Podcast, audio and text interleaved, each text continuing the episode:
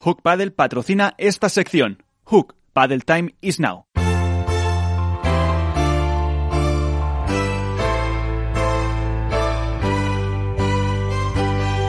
En esto es Paddle comienza el debate. Debate, recuerdo, con Alberto Bote, con Álvaro López y con Iván Hernández. Eh, eh, por cierto, eh, mientras hablaba Iván, he estado mirando el calendario del Within Center que lo tienen eh, publicado por eso de lo que comentaba del campeonato de España. Y eh, el, en julio el último evento es el 17 que es un concierto de Lola Índigo y en principio no tienen más eh, luego ya durante julio. Y luego mm, comentaba Iván que a partir del 22 de agosto estaba el, plaza libre según el calendario World del Tour pues bien el 25 miércoles hay un concierto de Limp Bizkit el miércoles por la noche que está confirmado de hecho se pueden comprar las entradas ya porque viene aplazado desde agosto del año anterior. Así que mmm, tampoco sé cuánto tiempo necesario eh, para preparar esas eh, pistas, pero si luego hay otro torneo, a lo mejor eh, finales de julio, que está el eh, libre el Within, pues podría ser una opción. Bueno, ¿qué queréis comentar, Alberto? Dale con el calendario. Bueno, yo creo que, como bien ha, remarcado Iván, ¿no? la, gran noticia de la semana es bueno, el anuncio del calendario World del Tour, que ha superado todos los pronósticos y que nos ha dejado un poco eh, descubiertos a los que pensábamos que sería un calendario mucho más comedido y creo que lo primero que hay que hacer es felicitar a World del Tour porque tras un 2020 muy complicado que consiguieron sacar con nota eh, la propuesta para 2021 desde luego es ambiciosa y esperanzadora para una temporada que creo se antoja clave en el desarrollo de, del pádel. Me llama mucho la atención, no sé qué opinarán Iván y Álvaro, eh, que estaban un poco en entredicho si el pádel volvería a las pruebas internacionales por aquello de bueno las diferentes velocidades a las que eh, las que están los países eh, con esto de, de, la pandemia sanitaria y podemos ver que hay pruebas tanto en México, Italia, Suecia, Portugal, si no me equivoco, y, y no sé si me dejo alguna más por ahí. Creo que habla muy bien bueno, pues de que World Padel Tour eh, parece que está trabajando en diferentes protocolos para poder llevar a cabo el pádel otra vez a esa faceta internacional que tanto hemos, hemos remarcado. Bueno, yo creo que a lo mejor, Alberto, habría que mirar el protocolo de los países, ¿no? La, yo creo que la intención de, de, de World Padel Tour está claro que es celebrar todos y con gente y, y, manteniendo el público y todo, pero ya ellos más o menos pueden tener controlado cómo va la, la, pandemia en España, cómo va a ir la situación, pero no sabemos cómo va a estar en Portugal, que ahora de repente han vuelto a estar fatal, cómo pueden estar en Buenos Aires eh, en, en, noviembre, o cómo pueden estar en, en Italia, o incluso en México en diciembre.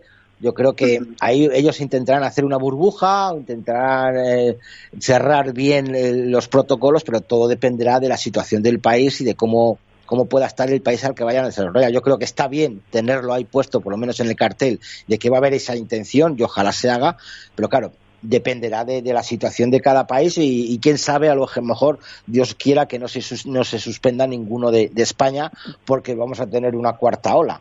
Entonces vamos a... Sí, pero ya, ya está optimista Iván. Sí, sí, sí. Bueno, pero, pero bueno, es que es la, es, la, situación que estamos teniendo. O sea, de repente tuvimos una ola tremenda, la primera ola, ahora estamos en la tercera, bajando en la tercera ola, que ha sido la peor de toda la historia, vamos, de las tres que hemos tenido, y, y, la gente sigue haciendo el imbécil, y la gente sigue haciendo fiestas ocultas, y la gente sigue saliendo por ahí de fiesta, y la gente se sigue saliendo, saltando los, los, los cierres perimetrales provinciales, mientras el 80% estamos encerrados, hay un 20% que la caga, y genera, pues eso, que World Padel Tour, en este caso, es lo que estamos, nos estamos refiriendo, pues no pueda celebrar sus torneos sin muchos aficionados y mucha gente no pueda jugar al pádel en los, en los, en, los propios clubes también. Sí, pero Iván, yo, yo, creo que al final World Padel Tour, si lanza un calendario, se enfirme. O sea, nos planteábamos el escenario hipotético de que pudiera anunciar torneos de forma trimestral, semestral o hasta verano, para ver cómo evolucionaba la pandemia y, bueno, sobre todo el proceso de vacunación, ¿no? Que parece que es un poco lo que va a poder devolver esa normalidad o ese estado nuevo. Y, y desde luego, el tener cinco sedes diferentes como son México, Buenos Aires, Suecia, eh, Portugal y México. no sé si me dejo alguna, y alguna por ahí, eh, es porque México. creo que Sí, México, eh, porque creo que cuentan con, bueno, pues con el, el, OK de las autoridades competentes para el desarrollo de una competición profesional. No, oye, vamos a lanzarlo en el calendario y a ver qué pasa el día de mañana. O sea, entiendo que hay las garantías suficientes a día de hoy. Evidentemente no sabemos qué pasará en diciembre de 2021, como para que se pueda desarrollar una competición tan importante como Vuelta de Tour con todo lo que conlleva, porque no es solo que los jugadores puedan jugar, es el montaje, es la organización, es el desplazamiento de jugadores, de equipos, o sea que hay mucho detrás, evidentemente. Sí, yo, yo estoy como vosotros, la verdad que que bueno en mi caso también he superado las expectativas yo pensaba quizá como como Alberto que iban a hacer un calendario hasta verano eh, pero bueno, yo creo que esto es una puesta en firme de, de músculo de World del Tour, que desde aquí, por mi parte, le doy la enhorabuena porque es un calendario bastante completo. Sí que quizá me queda la duda, igual que a vosotros, de cuándo va a ser el, Campeonato de España, que según, el, según la página web de la Federación Española es entre el 24 de julio y el 1 de agosto, es decir, entre Las Rozas, metido con Calzador y Málaga. Veremos a ver si se puede celebrar ahí. Eh, Ayer Wizzing está libre. Ya, por eso. que nos queda a todos. Según el calendario FEP, es en esa fecha. Luego que pueda variar o no, eh, ya veremos. Y yo, sobre todo, remarcar dos cosas. Eh, uno, quizá a lo mejor he hecho en falta algún máster más. Eh, creo que hay, es verdad que hay muchos Open, pero yo quizá alguno me hubiese gustado algún máster más. Y sobre todo la apuesta creo que también que es bastante importante y creo que muy necesaria por los Challengers. Este año hay seis Challengers, si no me equivoco, eh, y creo que era una competición muy necesaria para que para que sumasen puntos los jugadores que no están en el, en el top 10 o top 20 eh, para que más jóvenes todavía se pudiesen ver. Y creo que el hecho de estos cambios que van a hacer con la pista con líneas naranjas y demás todo este montaje que van a hacer creo que es bastante bastante beneficioso para, para una prueba que, que yo insisto eh, tenía que hacerse es como un circuito B pero creo que a muchos les sirve les sirve bastante Alberto. Sí, al final hay que entender que, a ver, lo primero que tenemos que tener en cuenta yo creo es que los Challengers llevan año y medio sin disputarse, prácticamente. O sea, desde el momento en el que vuelva la competición, ahora eso, unos 18 meses aproximadamente, que no se dispute, cuando creo que el último fue, que me corrija Iván, que también está muy adelante de eso, sino fue San Javier, eh, Arroyo de la Encomienda, uno de estos dos, y estamos hablando de sí. eh, octubre de 2019, noviembre de 2019 aproximadamente. Entonces, eh, me parece que el proyecto de los Challengers lo que es es, eh, bueno, eh, abrir el abanico a esa, esa tercera bolsa, a lo mejor, de jugadores que está intentando poder desarrollarse profesionalmente y que a lo mejor incluso no pueden vivir, bueno, incluso no, a lo mejor no pueden vivir exclusivamente de, de competir y que les permita entrar en esa carrera por ir profesionalizando poco a poco más el pádel. Entonces hace muy bien World del Tour en poner sus ojos en esa bolsa de jugadores que también es el futuro del pádel, no podemos olvidarlo. O sea, los, los que están arriba, muchos, superan la treintena y dentro de cinco años probablemente no estén en el circuito, no estén entre esos jugadores que son los reclamos para el aficionado. Y eso va de la mano con lo que hemos hablado en otras semanas y que el presidente de la Federación Española, por ejemplo, también recalcó la, la semana pasada, Ramón Morcillo, que es eh, el trabajo conjunto que se está haciendo por parte de Huelpa del Tour, de la Federación Internacional y de la Federación Española en aunar esfuerzos para que el pádel, bueno, pues vaya en una misma línea y se, y se cuiden este tipo de cosas que en los últimos años se habían dejado de lado y que iban perjuicio del desarrollo profesional. Y, y, pueden ser una buena oportunidad también para muchos jugadores que no están en primera fila, como contaba Iván, que se van a transmitir, que se va a dar cancha para, vuelvo también siempre que, es recurrente en, algunos de mis argumentos, para los patrocinadores, para que al final tengan una repercusión que los Challenger antiguos yo creo que estaban como muy, mm, no sé si la palabra es correcta, entre comillas, marginados. Sí, ya, ya bueno, que marginados encorsetados, ¿no? Porque lo, lo llevaba una empresa totalmente externa a, vamos, a World Padel Tour y que, que, tuvo sus diferencias con World Padel Tour, como fue en, su momento Padel Pro Tour o Madison. Otra cosa es que llegaron a un acuerdo por esos cinco años. Efectivamente, el último fue en el 2019. Solo se retransmitían, parece que eran semifinales y finales. Ahora la nueva empresa eh, del Challenger quiere retransmitir desde los viernes, o sea, tres días de retransmisión, que siempre es bueno para la visualización de los jugadores.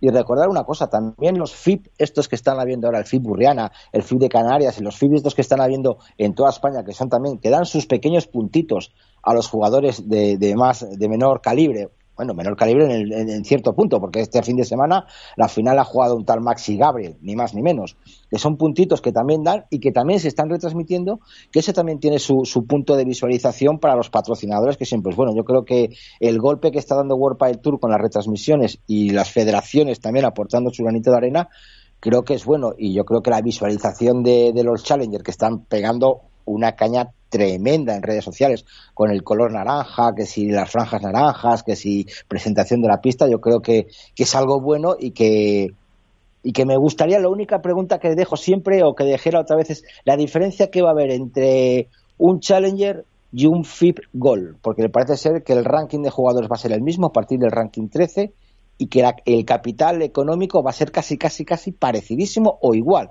Entonces yo no sé qué, bueno, imagino que la diferencia obviamente será en los puntos World Pile Tour, pero a efectos económicos y a efectos de visualización van a ser casi casi lo mismo. A mí me parece muy interesante lo que lo que recalca Miguel, ¿no? el, el poder que un jugador a lo mejor que ya lleva bueno pues muchos años en la élite y que no está en primer plano que pueda tener acceso a bueno a un título eh, es fruto de que se solapen probablemente muchos torneos de que el calendario esté eh, muy ocupado y que los jugadores elijan en función de sus intereses y de las posibilidades que van a tener elegir un, torneo u otro. Y eso a su vez lo que va a hacer es retroalimentar la competición y por ende permitirá que a final de la temporada 2021 haya más campeones y estos suban su bolsa, suban su caché. Y eso es un reclamo para los patrocinadores porque, claro, de, tú patrocinas a Maxi Gravel en este caso y no lo mismo ver en la final de un FIP, como lo hemos visto esta semana, que no verle en los últimos seis meses porque a lo mejor ya no está para competir en la élite con los primeros espadas de World Pile Tour. Entonces creo que es una apuesta en firme también para darle un poco más de protagonismo quizás a esos jugadores, como decíamos, de una tercera línea que en algunos casos son los que están por venir y en otros son los que, bueno, pues ya estuvieron, ¿no? Álvaro. Sí, no, yo, yo creo que también por eso quizá lo de que sobre todo los meses viendo el calendario así un poco por encima, junio y julio, septiembre, octubre esté tan condensado como dice, como dice Alberto, que no es lo mismo, claro, para muchos jugadores que al final eh, empiezan un martes o un miércoles y ya se han despedido de la competición y que puedan tener la oportunidad de seguir compitiendo, eh, máxime teniendo en cuenta que todos los challengers al ser en la en la península tienen la facilidad de a lo mejor terminan eso terminan un mismo martes eh, las pre-previas o las previas y se pueden ir a, a competir en el challenger y tienen la opción de, de por lo menos llegar mínimo mínimo hasta semifinales seguramente. Entonces para ellos también es un es un aliciente que tiene una competición B en la que dicen no mm, hago un partido pierdo y ya no compito hasta a lo mejor dentro de dos o tres semanas entonces eh, también para su para su rendimiento para su entrenamiento y para todo eh, para ellos la verdad que es bastante bueno. Es verdad que quizá los puntos que entreguen no son demasiados pero bueno a nivel de visibilidad si consiguen llegar a rondas altas y si se profesionaliza mucho más que estaba antes los Challenger, eh, con todo el montaje que quieren hacer, pues yo creo que la verdad que, que nos vamos a ver beneficiados todos los aficionados, eh, los jugadores así más veteranos que ya están, digamos, en sus últimos coletazos de carrera y sobre todo los jóvenes que vengan desde pre-previas pegando fuerte también. Eh, y lo del eh, Master Final en Madrid era previsible, ¿no? Después del de, bueno, que estaba previsto el año pasado a Barcelona, eh, que al final se hizo en Menorca, si no me equivoco, mm, debía volver a Madrid, aunque ahí estaba la duda de que a lo mejor al no haberse celebrado en Barcelona, que lo hubieran dejado este, este año. Sí, por rotación, teóricamente tocaba, tocaba Madrid el año pasado, como dices tú, se fue a Menorca, eh, y al final, bueno, parece ser que la rotación se ha mantenido respetando la Plaza de Madrid y al hacer el máster en Barcelona en, en septiembre, eh, pues vamos, de momento eh, Madrid eh, parte como, como sede del máster, esperemos que se pueda hacer, ojalá que con público, porque la verdad que es la cita más esperada por los jugadores y por los aficionados, quizás la que más se luce también y esperemos que en diciembre ya no haya ni, ni cuarta ni quinta ola y podamos, podamos estar allí. Sí, yo creo, yo creo, Miguel, que al final eh, el máster de Menorca del año pasado fue un poco un comodín, ¿no? O sea, una solución ante una adversidad momentánea como era ese inicio de la segunda ola tan cercano a la, bueno, pues a las fechas de Navidad y creo que no varía mucho el hipotético escenario que se plantea World del Tour de rotación a lo mejor de ese Master Final entre Madrid y Barcelona, porque hay que recordar que ahora, ahora mismo Madrid eh, no tiene un Master Final desde 2018. sería. 18. Sí. Mm. Ento- en- entonces, bueno, eh, se inicia el calendario este año en Madrid y eh, a priori se, se finalizará también en Madrid. Sí, y además tenemos la prueba de las rozas también. Sí, dicen que va a ser en el Wizzing Center, ¿no? El máster final. Eh, O eso se oye. eso se ha oído. Eh, Eso se ha oído, sí. Ya, ya he cerrado el calendario del Wizzing, sino por mirarlo y por, por haber visto cómo estaban las eh, fechas, porque eh, si lo ves es eh, sorprendente, bueno, desgraciadamente, porque la mayoría de las fechas del Wizzing pone, proviene del aplazado de tal fecha de 2020, proviene del aplazado de tal fecha de 2020.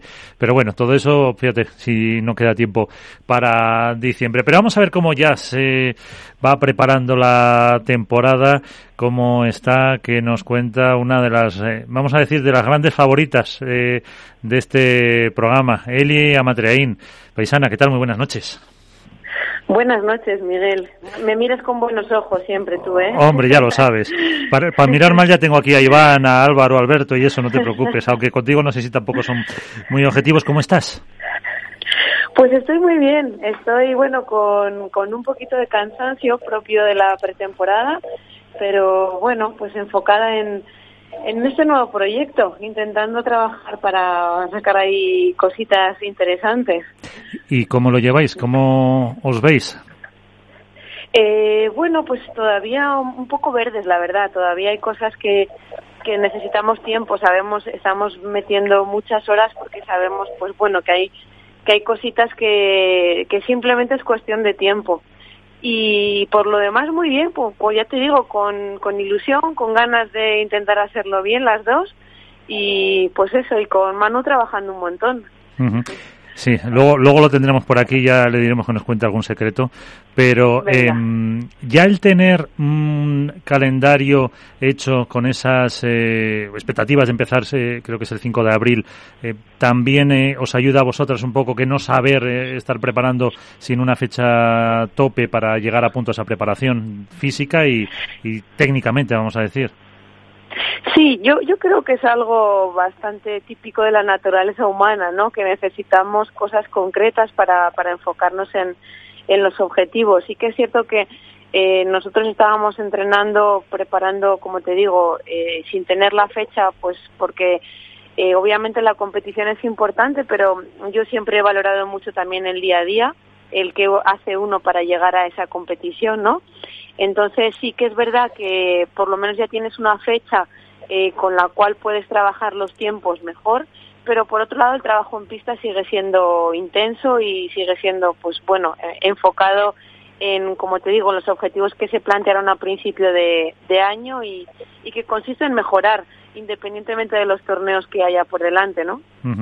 Eh, ¿Te ves rara después de nueve años ahora con eh, Sofía? Pues hombre, claro, si, si te dijese que no te engañaría, es, es muy es muy extraño para mí, la verdad, eh, porque han sido nueve años con Patty, han sido doce con Neki, entonces bueno, eh, todo es novedoso, entonces eh, tengo mucha ilusión por aprender, pero a la vez también hay momentos en los que mi cerebro llega al cortocircuito mental, ¿no? Decir, madre mía, cuánta información nueva. Y luego es verdad que eh, Sofía es una jugadora con un estilo de juego muy diferente al, al de Patty, entonces yo tengo que aprender a adaptarme a, a un juego muy distinto. Y, y bueno, y por eso sé que necesito tiempo. Mm, Sé también del, del potencial de Sofía como jugadora, solo que hay un, hay partes en mi mente que tengo que aprender a cambiar, ¿no? Porque ya ten- tenía mucho el chip de determinadas bolas que hicieran mías o eran de Patty y ahora pues bueno todo ese trabajo es, eh, es pues es nuevo no es distinto ¿En qué lado vas a jugar? Eh, pues es que es verdad que yo siempre he dicho que he sido un revés frustrado lo que pasa es que eh, no, no sé por qué no me dejan no no lo entiendo. Entonces bueno eh, los que entienden dicen que soy jugadora de derecha y yo yo siempre he dicho que el día que me retire me dedicaré a jugar en el revés y a desordenarme y a pegar todo lo que no estoy haciendo en estos años de, de vida profesional. Bueno, como yo soy zurdo, un día jugamos un mixto y te dejo jugar a- al otro lado. hecho, hecho. Y bueno, ahora las preguntas complicadas. Con Iván, eh, con Alberto Bote, con Álvaro López. eh, a ver, empezamos por Iván. Hola Eli, muy buenas, buenas noches. Hola Iván, buenas noches, ¿cómo estás? Yo creo bien, espero que ya he visto tu he visto los entrenamientos que hacéis, porque bueno, es otra de las novedades, ¿no? De World Pile Tour, el que por primera vez se retransmitan los los entrenamientos vuestros, creo que, que os pegó buena paliza Manu Martín, te veía yo por lo que dices tú, quitando muchos automatismos y muchas muchas cosas automáticas que tenías, pero creo que, que bueno, ojalá te mente bien el torneo de que fuisteis a jugar a Suecia y bueno, pues oye, poco a poco yo creo que os vais acoplando, ¿no? Pero yo quería preguntarte por, por otro proyecto que te has metido, eh, el lío, por decirlo de alguna manera, mejor, que te has metido en, la Federación Española de Paz. Yo creo que una cosita, vas a echar de menos los artículos de Nacho Padelazo respecto a Patti y Eli. Imagino que se tendrá que enfrentar a Eli y Sofi, porque como tú eres su ojito derecho, se va a tener que también que cambiar el chip ese que tenía Nacho contigo. Pero yo me quiero preguntarte por qué Eli en la Federación Española y qué puede aportar una jugadora en activo en la Federación Española de Padel. Bueno, lo, cierto es que yo eh, recibí la llamada de Ramón Morcillo, eh, bueno, contándome un poquito que me quería en su equipo y, es cierto que no era un camino que yo hubiese imaginado nunca, ¿no? El entrar en una junta directiva de, una federación española, pero se lo comenté a Ramón, fue un poco una corazonada porque para mí hubo dos cosas que fueron muy importantes. Eh, la primera de ellas fue ver por primera vez en el Campeonato de España al presidente de la Federación Española con el de la Internacional y con el presidente de Golpa del Tour. Y, eso me pareció que por fin, eh, para mí fue un gesto en el que por fin el pádel se encaminaba a tener pues eso, ¿no? Un camino en común en el que, bueno, yo desde que llevo jugando al pádel he vivido muchas guerras, desgraciadamente, y siempre he pensado que los perjudicados éramos todos, absolutamente todos los participantes de este deporte. Y bueno, ver que por fin se establecían las bases para un camino en común ya me pareció maravilloso. Y luego es cierto que para mí otra cosa a valorar fue el trato totalmente igualitario que se dio en el Campeonato de España al pádel femenino en cuanto a horarios, condiciones de pista, premios.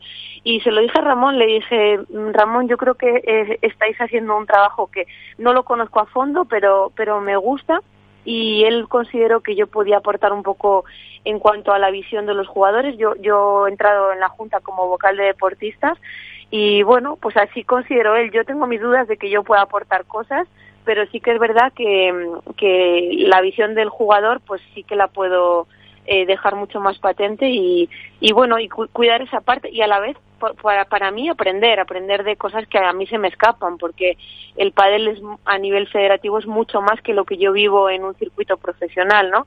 Entonces es un aprendizaje también incluso mío personal. Y por eso acepté, Iván, fue un poco, como te digo, corazonada, y nada, a ver, a ver qué aprendo de esta etapa.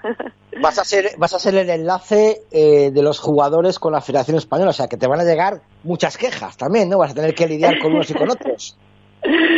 Bueno, pues puede ser que sí. De momento no he, no he vivido nada de esa situación, pero eh, por lo que te digo, porque sí que espero que haya una parte en la que eh, se escuche la, la, voz de los jugadores y nosotros los jugadores también muchas veces tenemos que escuchar la voz del organizador, ¿no? Porque también muchas veces demandamos y no somos conscientes de las dificultades de, de, organizar determinados campeonatos.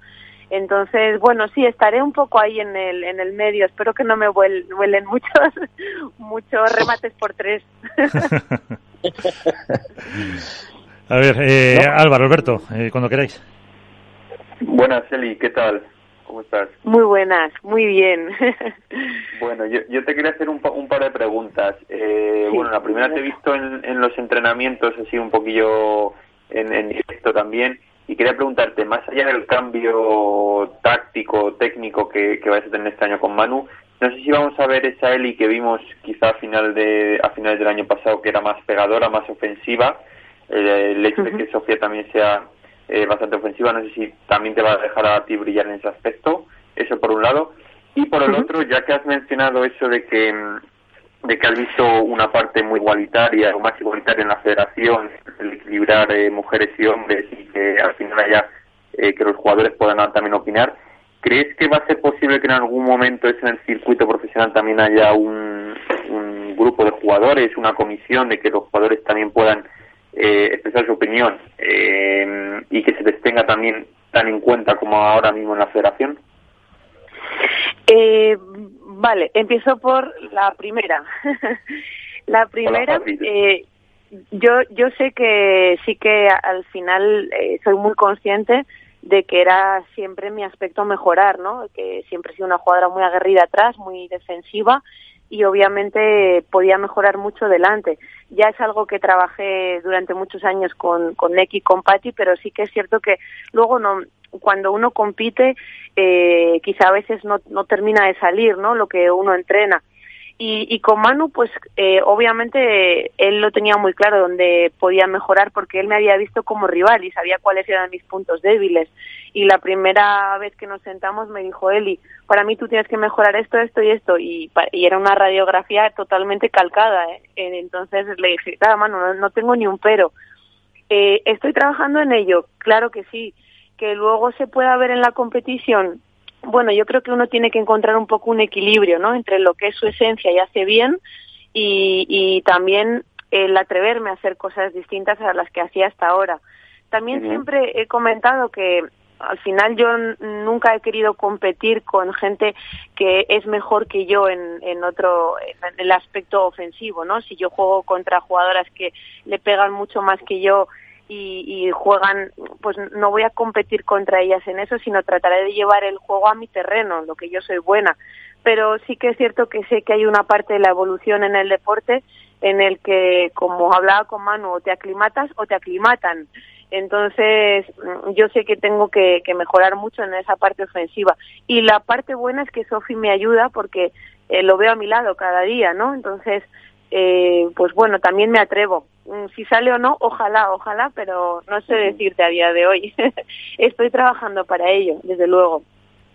Y luego la parte de, de la voz del jugador en Golpa del Tour, eh, nosotros siempre hemos tenido voz eh, desde hace ya unos años porque existe una cosa que se llama board, eh, que hay tres representantes de, en este caso de jugadoras, también los hay en, en el caso masculino, eh, de distintos rankings que, que, que, constantemente están en, en, contacto con el circuito, ¿no? Entonces, uh -huh. obviamente, ellos saben lo que nosotros demandamos. Eh, nosotros también, gracias a, a, a estas tres figuras que, que son jugadoras y que nos van contando, también conocemos muchas veces las dificultades que tienen para organizar determinados torneos, ¿no? Eh, por eso yo he valorado siempre mucho más allá de que, de que he solicitado la igualdad desde que llevo jugando a este deporte, también he valorado siempre el esfuerzo que se ha hecho por parte de Golpa del Tour de, de, mejorarnos cosas, ¿no? Y especialmente el año pasado sé que fue un año complicadísimo y que solo tengo palabras de agradecimiento para conseguir sacar un año así. Con lo cual, creo que nos queda mucho camino por hacer, pero también sé que se nos escucha y que, y que estamos en proceso de ello. Y ojalá pues, pues, pues podamos llegar a verlo, ¿no? Lo que hablábamos. Uh -huh. sí. Señor creo, Bote. Creo que he respondido a las dos. Yo creo que sí. Perfecto, perfecto. Muy buenas noches, Eli, ¿qué tal? Buenas noches. Mira, eh, dos preguntas. La primera eh, trata un poco eh, cómo vivisteis, tanto Patti como tú, eh, la aluvión de elogios, de, de, emoción que hubo en el mundo del pádel con, bueno, con respecto a vuestra separación, que creo que es algo muy noticiable, incluso a día de hoy, porque no suele ser la forma en la que se, se mira o se despide uh -huh. a, a, una pareja, eso por un lado. Y luego, eh, temporada 2021, nueva pareja después de casi una década, el circuito femenino que tiene una temporada más, eh, bueno, pues nuevos proyectos. ¿Qué objetivos, siendo realistas, eh, os marcáis, tanto Sofía como tú? Uh -huh. Eh, bueno, por la parte del todo el, el cariño, comentábamos con Patti que nos habíamos sentido muy abrumadas, ¿no? De hecho, eh, cuando el máster termina, yo recuerdo que a los cinco días o así me marché para casa y creo que no fui consciente hasta que llegué a mi casa y estuve con mi familia de, todo lo que había vivido, ¿no? Porque en ese momento estás como una montaña rusa emocional de, por un lado, pues obviamente la tristeza de cerrar una etapa así, por otro lado, la alegría de, de lo que habíamos construido, ¿no? De haber recibido tanto cariño. Y bueno, durante todo este tiempo siempre creo que hemos hablado con Patti que eh, queríamos ambas, queríamos obviamente ganar partidos y tener títulos, pero que eh, las dos somos jugadoras que nos hemos identificado mucho con lo que íbamos a dejar, ¿no? Con la huella que íbamos a dejar, que ojalá, pues bueno, dejásemos unos valores que, que perdurasen en el tiempo, porque yo creo que al final cuando uno se retira, pues más allá de que obviamente se pueda recordar a grandes números unos, no se recuerdan tanto, ah, este ganó no sé cuántos torneos, ¿no? Se recuerda un poco ese, pues ese legado que se deja en cuanto a lo que la persona era, lo que la persona transmitía en pista y yo pues creo que lo puse en un tuit. Eh, para mí he superado con creces en mi etapa con Patti pues todo lo que alguna vez pude imaginar o soñar, ¿no? Entonces, por pues, recibir ese cariño fue fue abrumador, fue abrumador y, necesitaba, yo necesité de días y, y, de mucho tiempo para digerirlo. Y mm, perdona que luego la otra se me ha ido sobre los objetivos sobre los objetivos de la temporada con Sofía. Sí, sí. Bueno, mm, para mí los objetivos siempre están enfocados en mí, ¿no? En, en, en mí, en mi equipo, me refiero.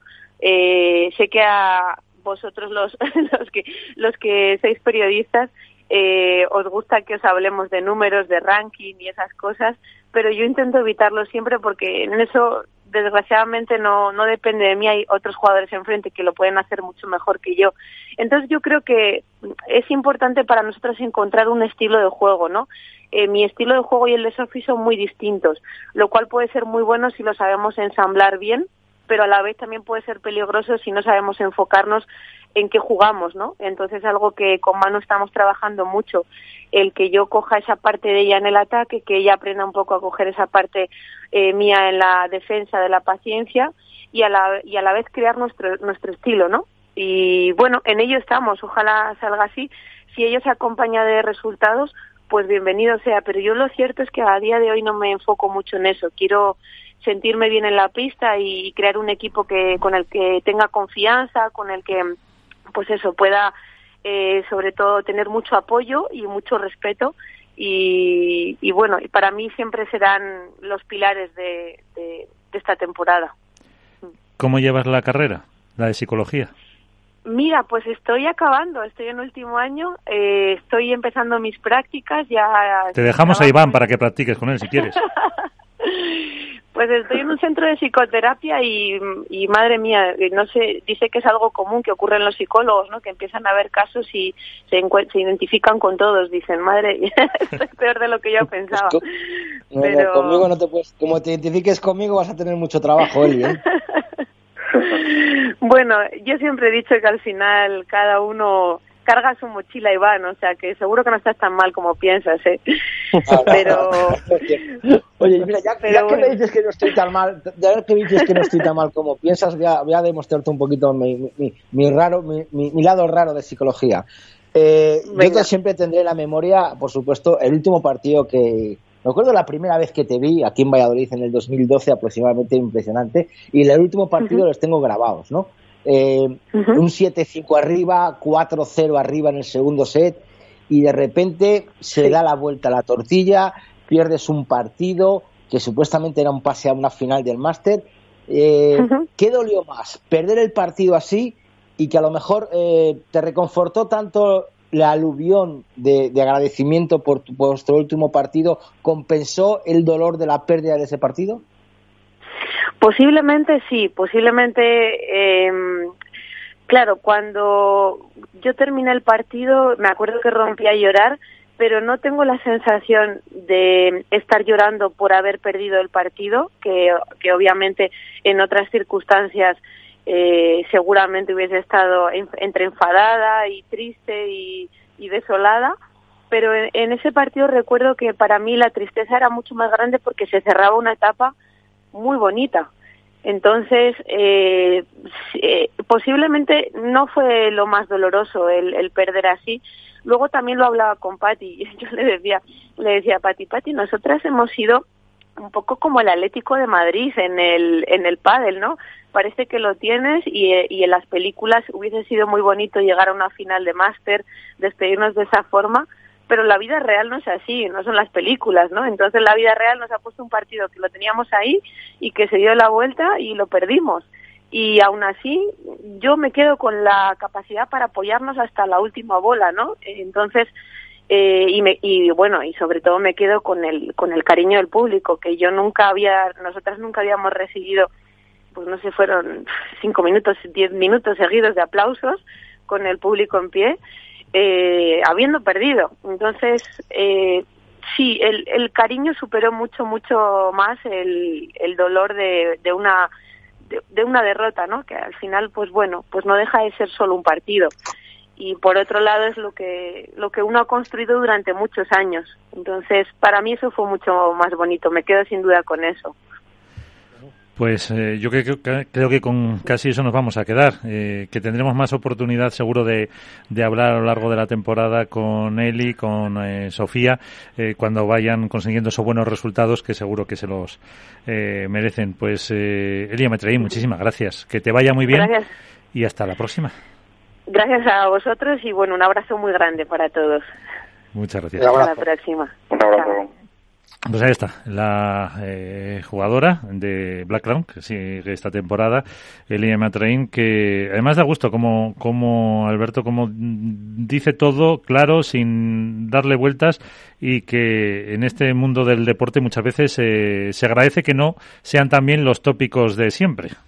Sí, a, mí creo, Miguel, que es lo que más me, ha sorprendido de toda la entrevista, ¿no? Aunque ya conocía a él y sabemos más o menos cuál es el discurso que es capaz de elaborar, eh, es cierto que no es lo habitual ver a un deportista con un bueno pues con un mensaje tan claro sin ninguna dificultad para hablar de ningún tema y siendo muy natural afrontando desde una separación bueno tan dolorosa para el aficionado como fue esa bueno la suya con con Patty como para hablar del futuro ser realista pues, plantearse que, bueno, pues que a día de hoy a lo mejor hay otras rivales que lo pueden hacer mejor. Entonces, eh, creo que Eli y Patty, que todos las, hemos alabado mucho después de que se separaran, y creo que, que Nacho es quien tiene eh, la vitola de haber sido siempre que estaba en ese barco, eh, arrastran unos valores con los que el aficionado medio se ha sentido identificado durante el paso de los años y que también es en gran medida por cosas como esta, por la, su naturalidad, por ser capaz de transmitir eh, la persona y no solo el deportista, porque el deportista es una faceta de, de una persona como pues en este caso Liam Train y eso bueno pues crea una sinergia y una empatía con el aficionado que, que va a hacer probablemente que se la recuerde eh, a ella en este caso eh, más a lo mejor que a otros jugadores que han conseguido eh, a lo mejor más títulos, no olvidando que tanto Patti como Eli son ganadoras de diferentes trofeos World del Tour, pareja número uno del circuito eh, un año, o sea que estamos hablando de una pareja de leyenda. efectivamente. Y yo creo que además esa, esa propia claridad a la hora de hablar es la que le ha llevado a, a ser la vocal de los jugadores, la representante de los jugadores en la Federación Española. Sí, sí, por supuesto. La verdad que es, es una jugadora que es todo claridad. A mí me ha dolido mucho esta última comparación con el Atlético, pero bueno, ¿qué le vamos a hacer? A él y se lo perdonamos. Pero no, sí, como dices tú, Miguel, la verdad que, además es una jugadora que nunca pone una mala cara, eh, acepta tanto eh, lo positivo como lo negativo, aprende siempre de, los errores y, y, junto con Patti es que formó, yo creo, no, me aseguraría de decir que la pareja más querida tanto en, a nivel en, masculino como en femenino. Eh, mucha gente se siente identificada con ellas y, creo que, fue una separación que sorprendió a mucha gente, pero que bueno, que, al final para ellas si salen reforzadas cada una por su lado es, muy positivo. Y haciendo un breve apunte antes de que, de que comente Iván Nada, he mirado el calendario del Wizzing, volviendo al tema del calendario. Yo también. 16 y 17 de diciembre hay concierto de Rafael en el Wizzing Center. Don Rafael. Sí, y eso no se mueve. No, no, se mueve, así que veremos a ver. Hombre, tenemos el Madrid Arena, como, como se ha celebrado otras pruebas. Allí también se hizo un máster. O sea que eh, ya tenemos otro protagonista esperando, pero Iván, ¿algún eh, apunte sobre lo que nos ha contado Elia Metrein? Nada, que, que habla como juega. Sinceramente, ese es el, resumen. Habla también como juega. Yo creo que, es un enlace genial y que yo la deseo lo mejor de todo y que es una persona que siempre está abierta a nosotros, a cualquier medio de comunicación y sobre todo a su querido Nacho que, me, he metido en su Twitter, en el de Elia Matraín, que tanto nos costó que tuviera, y tiene el tweet fijado del último artículo de Nacho. Luego ya eso lo dice todo, el amor mutuo que se tienen los dos. Y es que antes de ese artículo fijado tenía el anterior de Nacho sobre ellas dos. Sí que lo cambió uno por otro. y, que, hay que recomendar a todo el mundo, Miguel, que, que si pueden, aún en febrero de 2021, que le echen un vistazo a ese artículo, porque merece mucho la pena para, para rememorar lo que ha sido una pareja de época. Pues eh, la pareja de Pati y Eli, la nueva eh, Eli con Sofía Araujo. Y vamos a hablar de otra nueva pareja que se presenta y todo el mundo dice que es una de las eh, grandes favoritas. Pablo José Lima, muy buenas noches. Hola, muy buenas, ¿cómo están? Muy bien, eh, ¿cómo estáis? Eh, ¿cómo, ¿Cómo va? ¿Cómo esa pretemporada? ¿Cómo van esos entrenamientos? Bueno, la pretemporada ya siempre es el momento, eh, digamos, más duro del año, donde hay que trabajar muchísimo para ponerse a punto, y, pero bastante bien, nos hemos juntado eh, con Agustín en Madrid para entrenar una semana, y ya esta semana nos juntaremos algunos días más, y bueno, la verdad que los dos estamos súper entusiasmados y con muchas ganas de trabajar para para afrontar los retos de este año. Ha sido, incluso se puede decir, Pablo, eh, la envidia, el que hayas conseguido eh, juntarte con, con Agus eh, para una de las parejas con las expectativas más altas. No sé si tú ya con tu experiencia incluso puedes calmar un poco a Agus si, si a veces tantos rumores de que vais a ser uno de los favoritos pues os pueden incluso alterar o no. Bueno, eh, bueno, yo llevo jugando ya muchos años y la verdad que ahora mismo me centro más en trabajar y llegar de la mejor manera posible eh, para los campeonatos y la verdad que no doy mucha atención a lo que dice eh, la gente externa al grupo nuestro y, respecto a Agustín, Agustín es, pese a la poca edad que tiene, es, muy maduro y, es muy tranquilo respecto a eso. Estamos los dos solo preocupados en, llegar de la mejor manera posible y no tenemos eh, ni ansiedad ni tampoco presión para, para, para hacer las cosas bien o, para suplir las expectativas de la gente. Eh, físicamente, ¿cómo estás tú? Bien, bien, bien. Ya ahí al final del año terminé lesionado, una lesión de gemelo, pero bueno, eh, hice toda la recuperación y, y, me habían dado tres meses de sin poder jugar, pero bueno, a los dos meses ya, ya, ya pude volver a la pista, despacito, pero ahora ya estoy eh, perfecto. O sea que para el comienzo de temporada sí se llega al 100%. Sí, sí, sí. Si tuviera que jugar la semana que viene ya podría jugar un campeonato tranquilamente. Ya estoy eh, recuperado al 100%. Pues mira, con nosotros está Iván Hernández contra pared, está eh, Álvaro López de Padel Spain, Alberto Bote de la Dormilona de As, pues el que quiera. A ver, primero Alberto, si quieres. Muy buenas noches, Pablo, ¿cómo estás? Buenas noches, muy bien, muy bien, gracias. Eh, mira, temporada, en la temporada 2020 eh, comenzasteis eh, Paquito Navarro y tú eh, con el primer torneo de la temporada y es verdad que luego a lo largo del año, bueno, pues quizá eh, no, no se consiguieron esos eh, títulos a lo mejor que muchos apuntábamos que os encumbraban como la pareja favorita. Temporada 2021, empiezas de cero, un proyecto nuevo con quizá la mayor promesa del padel mundial para muchos, como es Agustín Tapia. ¿Qué objetivos eh, te marcas. Recuperar sensaciones, poder volver a optar a esos títulos, resarcirte a lo mejor de un 2021 que no fue todo lo propicio como cabía estar desde el inicio? Eh, sí, bueno, el año pasado la verdad que nosotros eh, apuntábamos eh, para ganar muchos campeonatos y, ya la mitad del año para adelante ya no ya no estamos prácticamente en las parejas que, que podían ganar, sí éramos una pareja peligrosa, pero ya no éramos la pareja temida que toda la gente esperaba y eso hay que reconocerlo. Y entonces para este año con Agustín estoy súper ilusionado. Eh, no me marco ningún objetivo de volver a, número uno número dos, al número que sea, pero sí eh, estar ahí, ser una pareja que, que opte para ganar títulos. Yo creo que si entramos bien vamos a optar a ganar títulos, si lo vamos a hacer o no, ya el tiempo dirá, pero bueno, como objetivo tengo eh, recuperar buenas sensaciones y ser una pareja peligrosa para ganar campeonatos. Iván. Iván está por ahí, Iván se nos ha muteado. Pues Álvaro. Muy buenas, Pablo, ¿qué tal? ¿Cómo, cómo va todo? Muy bien, muy bien, gracias. mira, yo quería preguntarte, eh, muy sencillo, eh, ahora con, con Agustín, lógicamente, es un cambio de compañero totalmente opuesto a, a Paquito. Yo quiero preguntarte, ¿qué le puedes aportar tú, no ya a nivel eh, de juego, sino a nivel eh, de por, tu experiencia y demás? Eh, entiendo que de temple y de más tranquilidad de la pista. ¿Y qué te aporta él a la hora de jugar?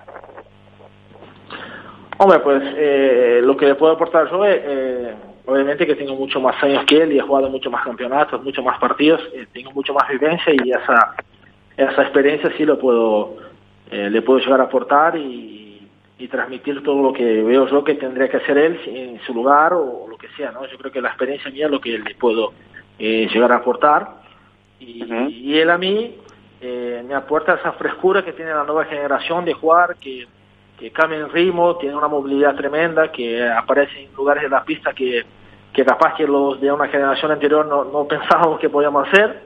Él aporta un juego mucho más agresivo y una manera de ver el padre completamente diferente de la mía. Por eso, eh, o sea, quiere decir que este año vas a correr menos. Le dices a, Agustín, ya me estoy haciendo mayor, corre tú. Eh, no sé si voy a correr menos o voy a correr más, porque capaz que me tiran todas las bolas a mí. También es verdad. puede que tenga que correr más. Eh, no, es obvio que él, por el juego que tiene ofensivo y más que nada en el juego aéreo, abarca mucha pista, no por el hecho de jugar conmigo, con todos los compañeros que ha jugado hasta el día de hoy lo ha hecho y yo creo que eso lo tiene que seguir haciendo porque lo hace muy bien y, la parte defensiva capaz que yo voy a encargar un poco más. Pero bueno, yo creo que la pareja, eh, si combinamos bien y logramos estar muy bien físicamente los dos, podemos eh, ser una pareja muy buena. Ah, Iván. Hola Pablo, buenas noches. Iván, ¿qué tal? Bien, bueno, me alegro de, volver a hablar contigo. Eh, yo quería preguntarte dos cositas. Eh, yo creo que vais a ser una de las, o menos, te voy a dar una opinión y luego tú me, lo dices. Yo creo que vais a ser una de las parejas, aunque tú estás diciendo que te vas a, dedicar un poquito más defensivamente, pero creo que, que ofensivamente en la red sois eh, dos de los jugadores con mucho más reflejos que otras. Sobre todo, eh, tú has ganado muchísimo reflejo en los últimos años en la red, has ganado mucha valentía y, tener a Agustín, que, que, también tiene esos golpes adelante y esos reflejos, creo que, que adelante vais a ser una de las parejas eh, más duras del circuito. Esa es mi opinión personal y ahora, bueno, me gustaría ver tu, versión. Y la segunda pregunta, o ya está una pregunta más directa, es eh, ¿por qué eh, habéis decidido entrenar a tanta distancia de vuestro centro, vuestro, vuestro, lugar de vuestro lugar de vida, ¿no? O sea, tú a 300 kilómetros de Bilbao te tienes que desplazar a Madrid, Agustín Tapia se tiene que desplazar 600 kilómetros a Madrid. ¿Crees que que puede ser un pequeño hándicap el no entrenar mucho tiempo juntos y el, y el estar eh, a, esa distancia de, los entrenamientos y de no poder convivir tanto tiempo? Eh, mira, bueno, sobre tu opinión, yo creo que sí. Mira, al final los compañeros eh, muchas veces se contagian de lo que hace bien el otro, ¿no? si tú tienes un compañero que juega muy valiente en la red, al final de tenerlo al lado te contagias y, y terminas haciendo un poco parecido con lo que hace él. En mi caso yo creo que me puedo contagiar mucho del juego ofensivo y de, la sorpresa que hace Agustín, porque de jugar con una persona al final le copias un poco lo que lo bien que hacen las cosas de él y él también puede copiar un poco eh, o contagiarse también del juego mío defensivo y ordenado, que yo creo que es una cosa que él tiene que aprender y quizá lo hace, pero que todavía puede mejorar muchísimo. Y, la segunda, mira, nosotros eh, hemos decidido, eh, siempre que nos juntamos, nos juntamos en Madrid, y entramos con Horacio porque eh, yo creo que Madrid sigue siendo el, lugar donde tienes más opciones para entrenar, de hacer mejores partidos, eh, buscar a sparring de diferentes maneras, uno que juega más ofensivo, uno que juega más defensivo, tienen muchas más opciones. ¿Y, y cómo tendremos que viajar los dos? o, él, a Bilbao o yo a Barcelona. bueno, hemos optado, mira, hacemos el esfuerzo los dos y, nos juntamos en Madrid porque yo creo que, que es el mejor lugar para para buscar una mayor variedad de, de sparring. Eh, si va a ser un handicap o no, eh, yo creo que cada vez más las parejas eh, se quitó eso de que tenía que entrenar todos los días juntos y, y convivir 100% juntos. Yo creo que cada vez más las parejas se toman un, un cierto respiro para no, no desgastarse porque ahora mismo se juegan mucho más campeonatos que antes y el año pasado por el tema de la pandemia, pero se juegan mucho más campeonatos y se conviven mucho más. Entonces yo creo que que un respiro hasta, hasta viene bien a la pareja. Pablo, has hablado antes de, que tú puedes aportar la experiencia a, Agustín, tanto como compañero como dentro de la propia pareja. ¿crees que, que podemos ver eh, tu mejor versión siendo el jugador más veterano de los dos y que vas a poder tener quizá esa, bueno, esa vitola a lo mejor como el capitán del proyecto para poder desarrollar la pista? Eh, yo creo que sí, claro, no sé quién decía que, que la pareja iba a funcionar si, si yo me diera cuenta que tenía que liderar el proyecto. Es una tontería, por, por supuesto que me doy cuenta que tengo que liderar eh, la pareja, no porque sea mejor, sí porque voy a cumplir 35 años y él tiene 21. Eh, el que diga que yo capaz que no voy a dar cuenta de eso eh, es que no, no, sé qué, no sé qué tiene en la cabeza. Por supuesto que yo le puedo aportar muchísimas eh, cosas de él. Yo tengo una manera capaz de... Eh, la gente se cree que no, no sé ser líder o no, capaz que no soy, no hago tanto alarde y soy más discreto, pero el lado del de liderazgo sí que lo tengo. Pasa que la gente, si no eres un líder que llama la atención o echa la bronca al compañero o estás todo el tiempo gesticulando y hablando, se cree que no eres líder. Yo capaz que tengo una manera de liderar distinta, pero sí que se, se, se líder y, y capitanear una pareja. Y yo creo que sí, que este año me van a ver liderar una pareja, por, pero que Agus es, es, mucho más joven que yo, no solo porque hijo de Marcelo, ¿no? Uh -huh. Sí, que no sé si se va un poco la cobertura. Eh, una, pues yo creo que casi una última cuestión, eh, Álvaro. Nada, Pablo, yo simplemente preguntarte, ahora que estáis aquí, como bien dices, entrenando con, con Clementi, eh, ¿qué es eh, lo que os ha pedido él a vosotros o qué le habéis pedido vosotros a él para, sobre todo para incidir en los entrenamientos de este año? ¿Cuál crees que va a ser quizá el, el, punto fuerte que necesitáis entrenar para, para este año? Que teóricamente eh, estemos eh, el calendario completo y sin problemas de COVID ni estas cosas. Eh, bueno, nosotros lo, nos juntamos con Horacio, eh, como no, no entrenamos mucho tiempo con él, eh, le dijimos que, no, que nos apriete el máximo y que nos diga todas las cosas que él ve que tenemos que mejorar y para que hagamos viendo nuestros deberes, tanto a nivel individual como de la pareja. Entonces, cuando vamos a Madrid los entrenamientos son eh, súper intensos y, prestamos mucho la atención en las, correcciones que nos da Horacio, que, que nos corrige eh, bastante bien. Bueno, con Horacio estamos trabajando eh, un montón de cosas, eh, que yo busque más variantes en mi juego, eh, que Agustín tenga tiros intermedios por arriba, que no sean solo la pegada, que yo presione más en la red, bueno, hay un montón de cosas que estamos trabajando para que la pareja sea lo más eh, completa posible. Eh, te, te, preguntaba, Pablo, al principio que comenzasteis eh, Paquito y tú ganando en Marbella y a partir de ahí, bueno, pues los claros dominadores de la temporada fueron Ale Galán y Juan Lebrón y quizá cogió un poco por sorpresa a todo el mundo, no tanto que pudieran conseguirlo, sino bueno, el dominio que, tuvieron durante una parte de la temporada. Que, ¿Cómo lo ves tú? ¿Crees que este 2021 son los claros favoritos a, al número uno? Eh, ¿Se ha encontrado ya el patrón de juego con el que poder hacerles daño? Eh, bueno, generalmente las parejas cuando ganan mucho, eh, yo creo que para el otro año se reinventan y salen con otras armas, ¿no? que ellos son ya muy buenos con todas las armas que tienen, seguramente para esta temporada tendrán, eh, habrán mejorado cosas en su juego porque han tenido, hemos tenido todos mucho tiempo para, para entrenar y practicar, pero a tu pregunta sí, yo creo que el hecho de haber ganado y dominado buena parte del año pasado les hace favoritos con este año y ellos también deben sentirse eh, mentalmente con, con, ese favoritismo.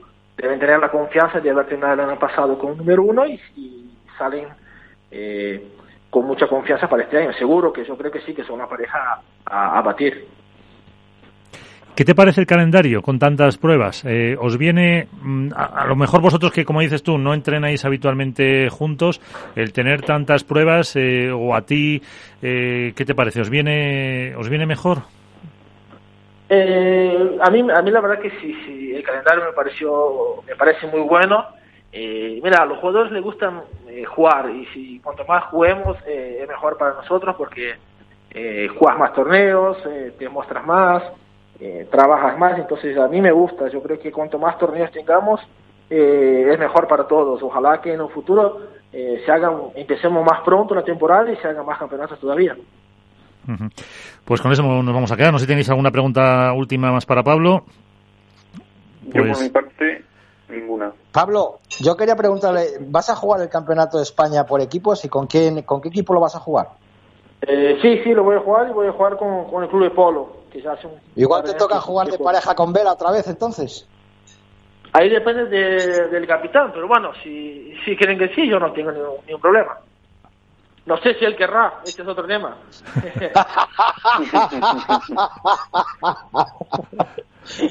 Acabo de Igual no porque no quiere, igual no porque no quiere él. Oh, Madre mía, oh. Bueno, pues qué ha- grande, Pablo. ha- habrá que verlo. O sea, que, que preguntarle por eh, Tapia tampoco lo has preguntado, evidentemente, para que te dijera, te dijera cómo veía a tu nuevo compañero. Claro, Tapia también está en el equipo, o sea que puedo estrenarme con Tapia. Ah, También. Ah, bueno, mira, mejor. Claro. Sí, al partido de entrenamiento para, para el circuito, correcto, tienes razón. Claro, puede pasar de todo, pero no, no sé, no sé, no sé cómo, con quién me van a poner, pero a él le pusieron que juegue con alguno de los dos, sí señor. Bueno, pues a ver, a ver qué decide el capitán y si no, hablaremos con él para meter un poquito de baza. Pablo José Lima, eh, muchísimas gracias por estar con nosotros. eh, que te vaya muy bien este año y te llamaremos en más ocasiones. Muchas gracias. Muchas gracias a ustedes y un saludo a todos. Fuerte abrazo. Un saludo. Pues está, eh, Pablo José Lima, eh, que está eh, con esos entrenamientos con Agustín Tapia. Y bueno, habrá que estar entonces y van más atentos que nunca al Campeonato de España. Bueno, yo creo que ha sido brutal, me acaba de decir, ¿eh? O sea, ha sido un, un golpe en la mesa de decir, bueno, que ya me dejó porque no quería, porque veía que no teníamos ganas ni, ni, ni fuerza de ganar y de repente salta ahora y dice, no sé si querrá jugar conmigo. O sea, ha sido un, un titular brutal. Yo creo que, que no va a haber ningún problema. Yo creo que si el capitán del Club de Polo decide jugar con ellos como pareja, van a jugar y van a darlo todo como profesionales que son, ¿no? Hombre, Pero la cuestión que estando, hasta- estando Tapia, pues eh, tiene todos los boletos para jugar con Tapia. Tiene, efectivamente, tiene todos los, los papeles para que su compañero de, del Campeonato de España sea Tapia y que se vayan amoldando y que vayan tomando sensaciones para el circuito. Yo Oye, creo ¿quién, que es el capitán? ¿Sabéis? ¿Quién suele ser o no? Idea. no me no, ni idea, ni idea. En, fe- en femenino es Eva Galloso, si no me equivoco, ¿no? Y en Sí. No, no, por curiosidad preguntaba, ya puesto a ver. No sé. No me acuerdo. Yo- ahora lo buscamos. Pero Claro, bueno, bueno. pero, eh, Sí, sí, Alberto. eh, es, es impresionante, ¿no? Un poco más allá de- del chascarrillo y de esa respuesta eh, cristalina, como es, como es Pablo siempre que, que atiende a los micrófonos, eh, yo, yo le he visto con ganas, con muchas ganas de, de reivindicarse, Sí.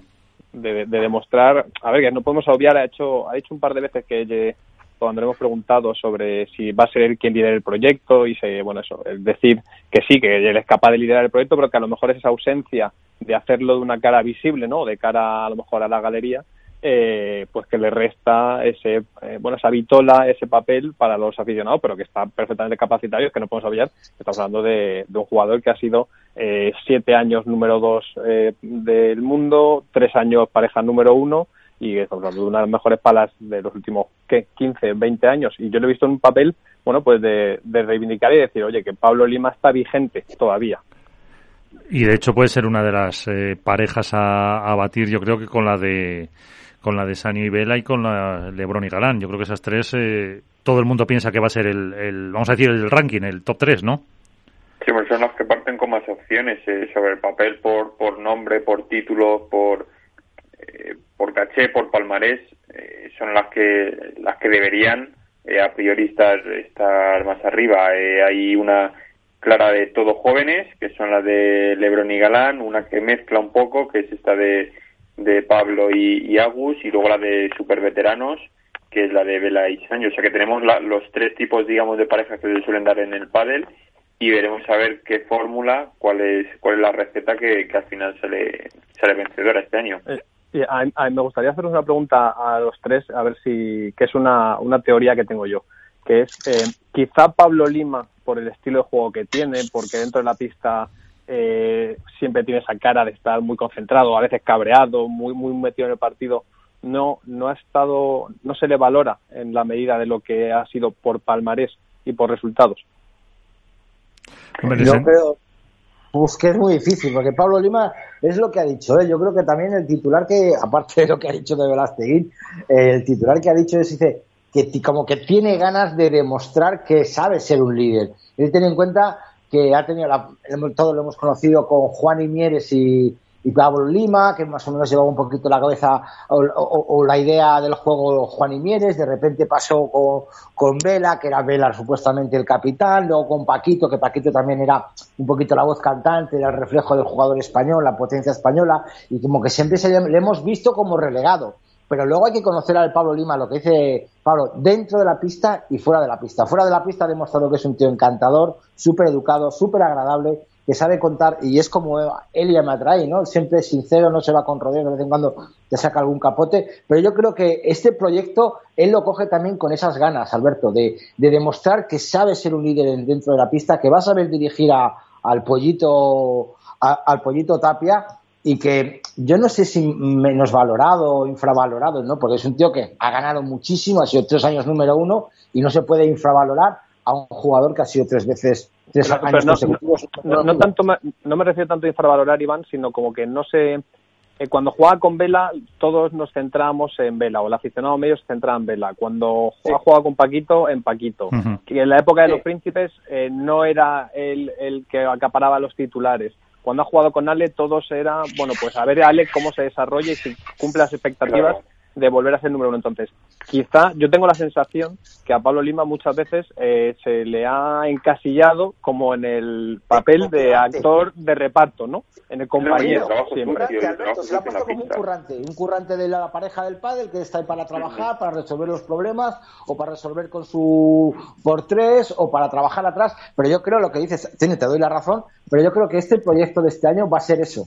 Va a ser que Pablo Lima demuestre lo que él dice, que él lleva un líder por dentro y que va a saber gestionar ese, ese proyecto y que va a saber sacar eh, la cara del líder que a lo mejor mm, eh, subconscientemente nos ha dejado ver lo que has dicho tú, que no me han dejado sacar la cabeza y que por fin a lo mejor en este proyecto va a sacar la cabeza adelante. ¿Y es el, es el proyecto adecuado, creéis, con, con Tapia? Porque el año pasado sí era Paquito que podía, eh, pues a lo mejor absorber algo de ese protagonismo, pero también es verdad que parecía a priori, y, yo recuerdo por estas fechas el año pasado, que les dábamos como uno de los grandes eh, favoritos a esa pareja. Sí, a ver, proyecto ideal, no sé si será el proyecto ideal, al final los resultados lo dirán.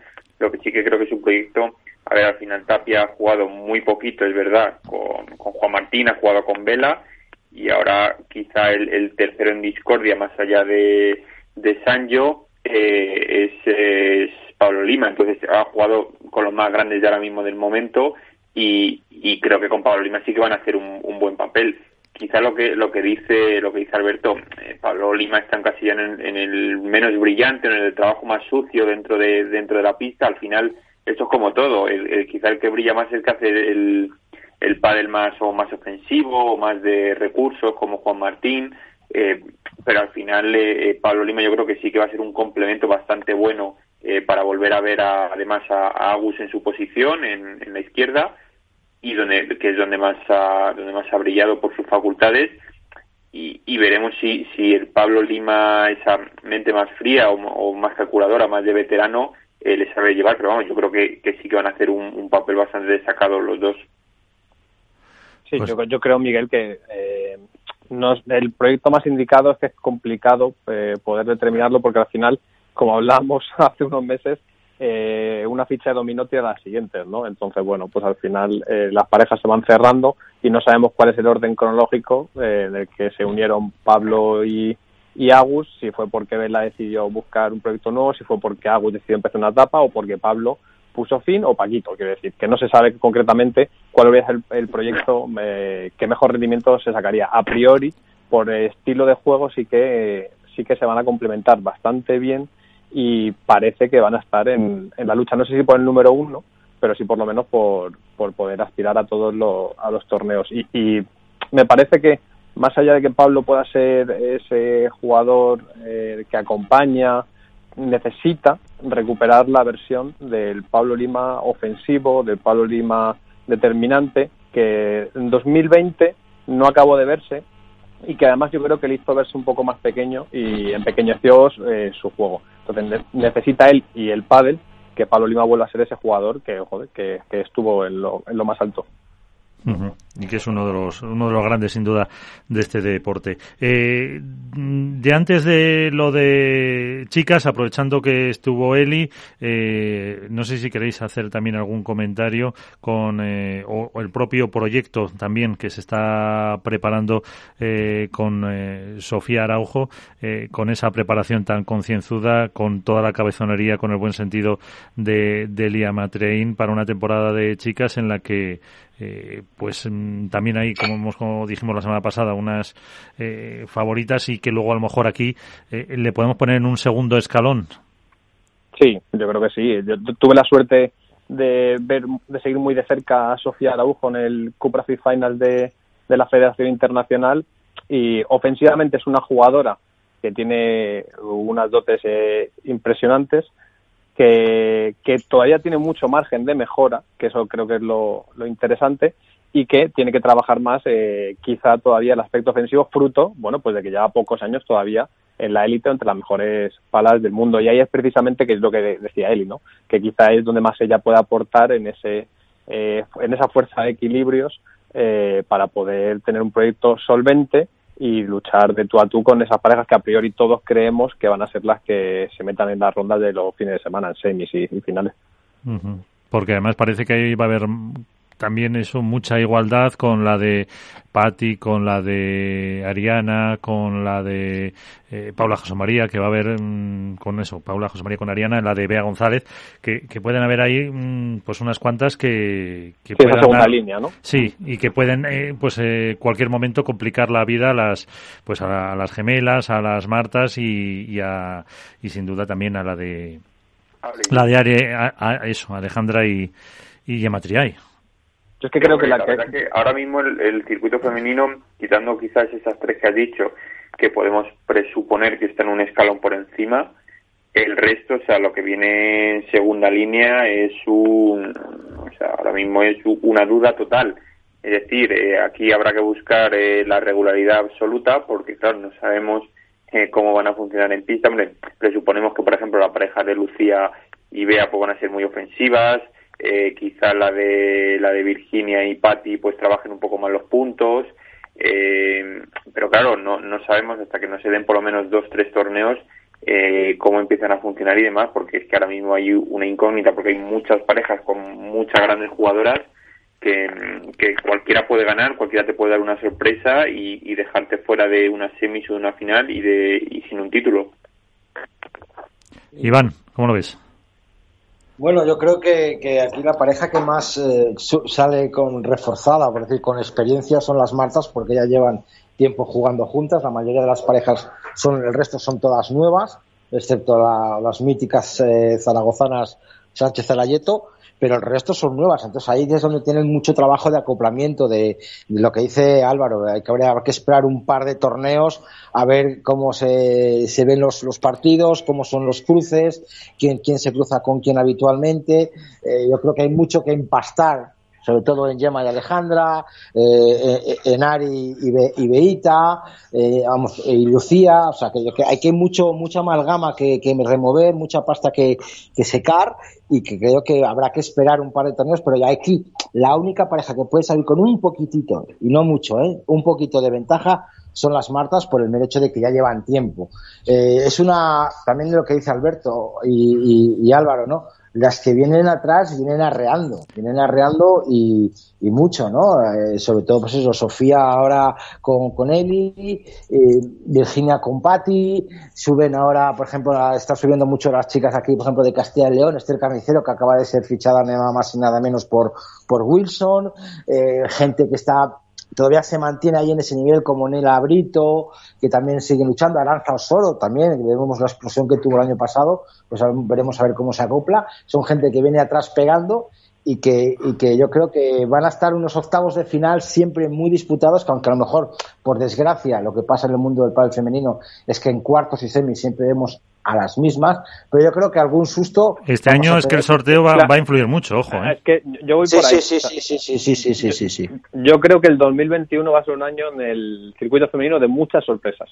O sea, que esa composición, porque habitualmente teníamos siempre un escenario en el que había dos tres parejas que optaban a todo y el resto pues conocíamos que, que, que su techo estaba en cuartos de final y a veces en semifinales sí tenían el torneo, había alguna lesión o alguna pareja no rendía como acostumbraba. Pero creo que este año hay una, un segundo nivel de parejas que probablemente por nombre, por título, por carrera, por proyección, son pertenecientes también a la primera línea, que estamos hablando de Paula José María, estamos hablando de Bea González, estamos hablando de Martita Ortega, de Marta Marrero, o sea, de muchas jugadoras que ya saben lo que es ganar y que van a hacer que los cuartos de final, o sea, lo que antes eran las semifinales, probablemente ahora van a ser los cuartos de final o incluso los octavos.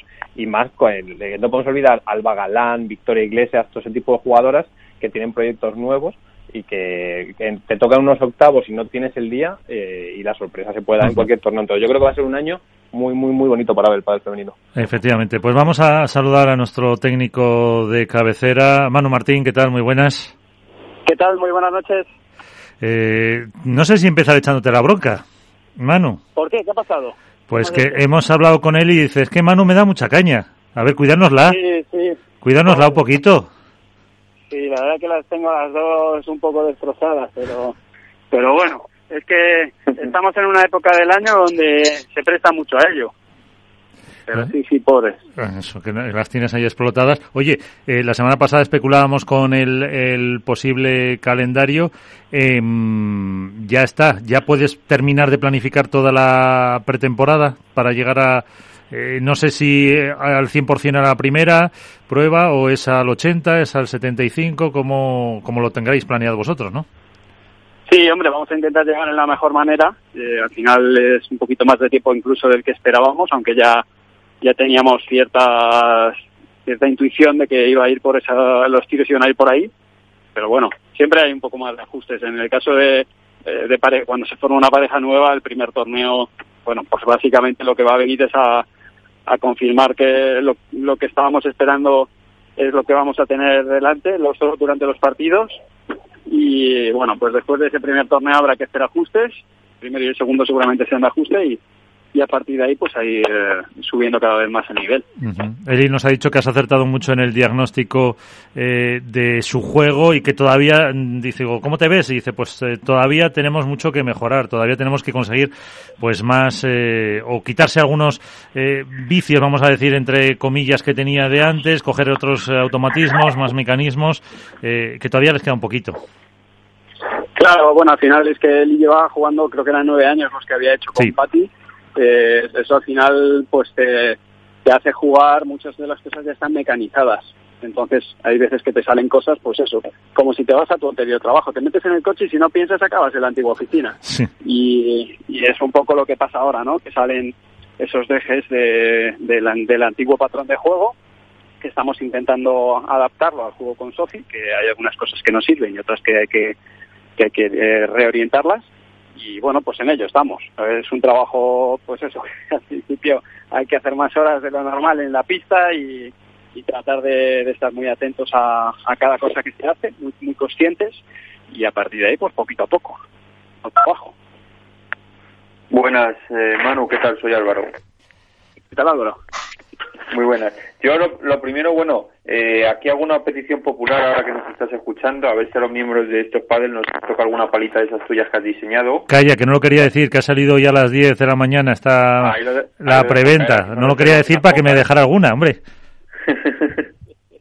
Eso era lo primero. Y luego, por otro lado, eh, preguntarte, Manu, eh, no sé si para ti es a la vez, eh, digamos que un reto y un desahogo el empezar, lógicamente, con una pareja nueva, tras tanto tiempo con Alejandra, pero sobre todo también un desahogo, el hecho de que quizá, como hemos comentado hace un, ratito, eh, la pareja de, de Sophie y de Eli no es de las que a priori optan eh, a los títulos o al número uno, como podrían ser, como hemos dicho, la de las, eh, la de las gemelas, la de Alejandra y Yema y la de las Martas, que digamos es, es un segundo escalón, pero que lógicamente pueden llegar a finales, pero que a priori no es pelea por el número uno.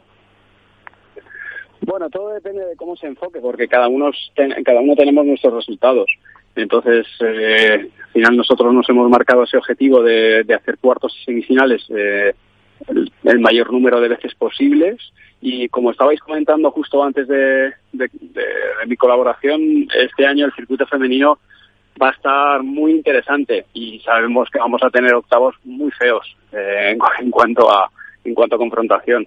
Entonces, bueno, sí que es verdad que eh, de alguna manera con, con las parejas que llevábamos el año pasado, pues estaba el listón estaba en las finales.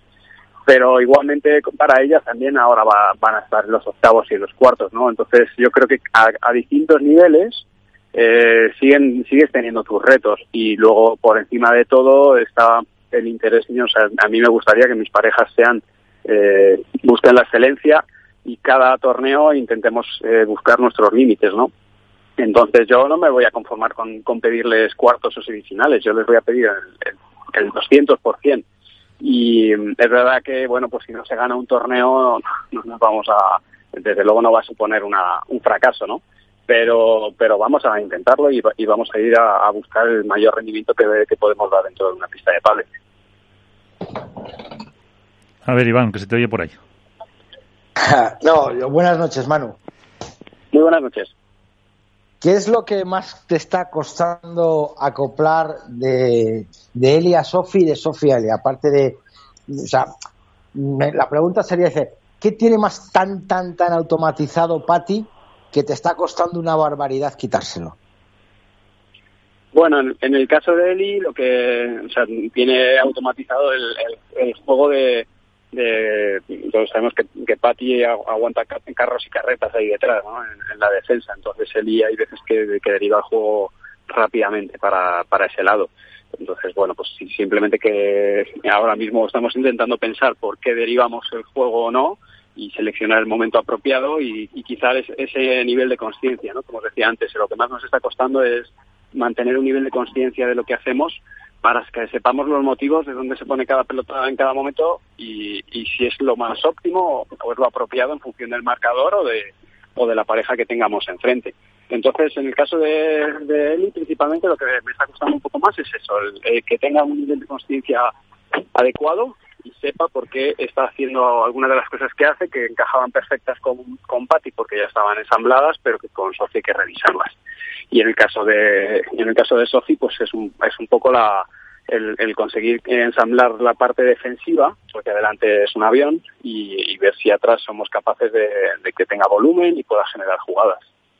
O sea quieres decir que Pate cuando tenía problemas descargaba todo eso para que el juego fuera sobre sobre sobre o sea Eli sobre Pati Eli Pati cuando Eli se veía apurada atrás intentaba descargar el juego en paralelo para que se lo cruzaran a Pati Sí, en ocasiones él lo hacía y de hecho lo hacía con mucho acierto porque tira unos globos en los que son súper molestos y eso lo sigue haciendo muy bien.